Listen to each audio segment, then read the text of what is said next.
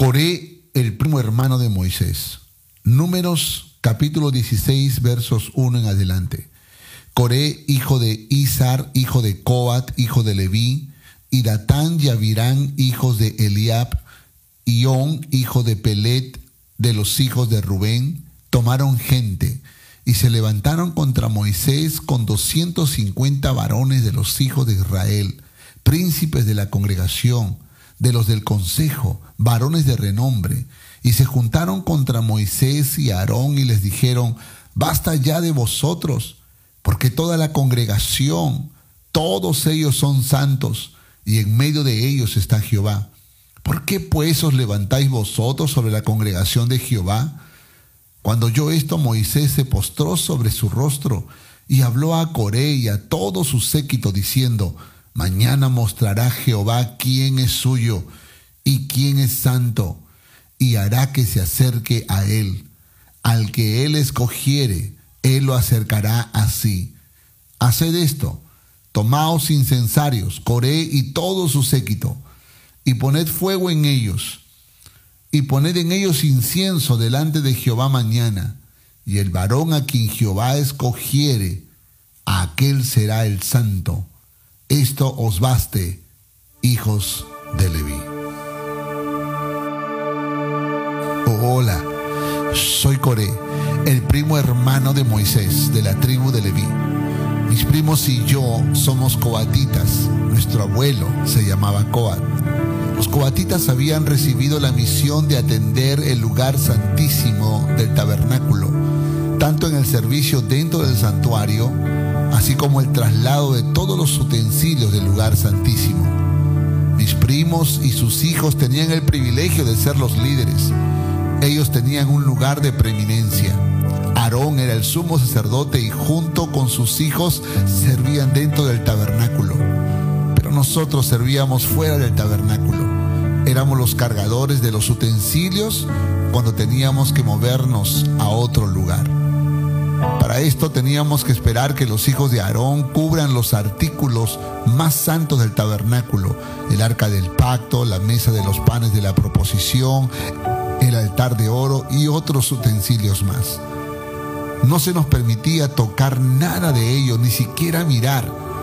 Luego de estar cubiertos, los llevábamos sobre nuestros hombros hasta llegar al nuevo lugar donde se instalaría el tabernáculo. Al comienzo, al comienzo me sentía muy privilegiado de servir como un coatita, pero poco a poco empecé a sentir celos y envidia de mis líderes y me rebelé contra ellos. Siempre será un peligro desear lo que Dios no te ha ofrecido. Si algo pudiera decir, es que aprendas a darle gracias a Dios por ser un servidor del Todopoderoso, Santo y Misericordioso. Eso fue lo que yo no aprendí. En mi deseo de tener más protagonismo, convencí a 250 varones de los hijos de Israel, príncipes de la congregación, de los del consejo, varones de renombre, para que reclamemos a Moisés y Aarón acerca de su liderazgo y le aclaremos que nosotros también podemos quemar incienso, aunque esto siempre fue tarea de sacerdotes. En nuestra osadía y terquedad le dijimos, basta ya de vosotros, porque toda la congregación, todos ellos son santos y en medio de ellos está Jehová. ¿Por qué pues os levantáis vosotros sobre la congregación de Jehová? Ese mismo día, Moisés nos reprendió y mirándome a los ojos, dijo, oíd ahora, hijos de Leví, ¿os es poco que el Dios de Israel os haya apartado de la congregación de Israel, acercándoos a Él para que ministréis en el servicio del tabernáculo de Jehová? y estéis delante de la congregación para ministrarles y que te hizo acercar a ti y a todos tus hermanos los hijos de Leví contigo? ¿Procuráis también el sacerdocio? Por tanto tú y todo tu séquito sois los que os juntáis contra Jehová.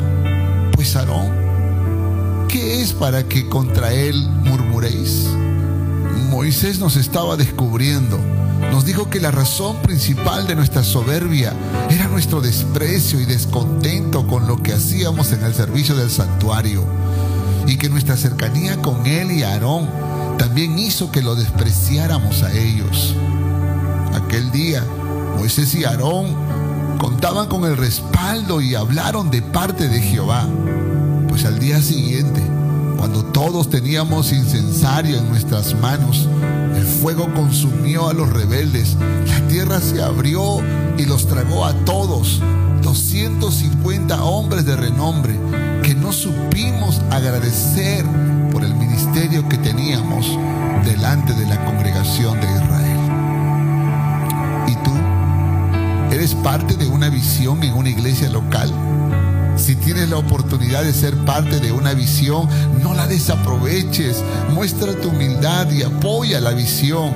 Usa tus talentos, tus dones y capacidades para impulsar la visión de Dios más y más.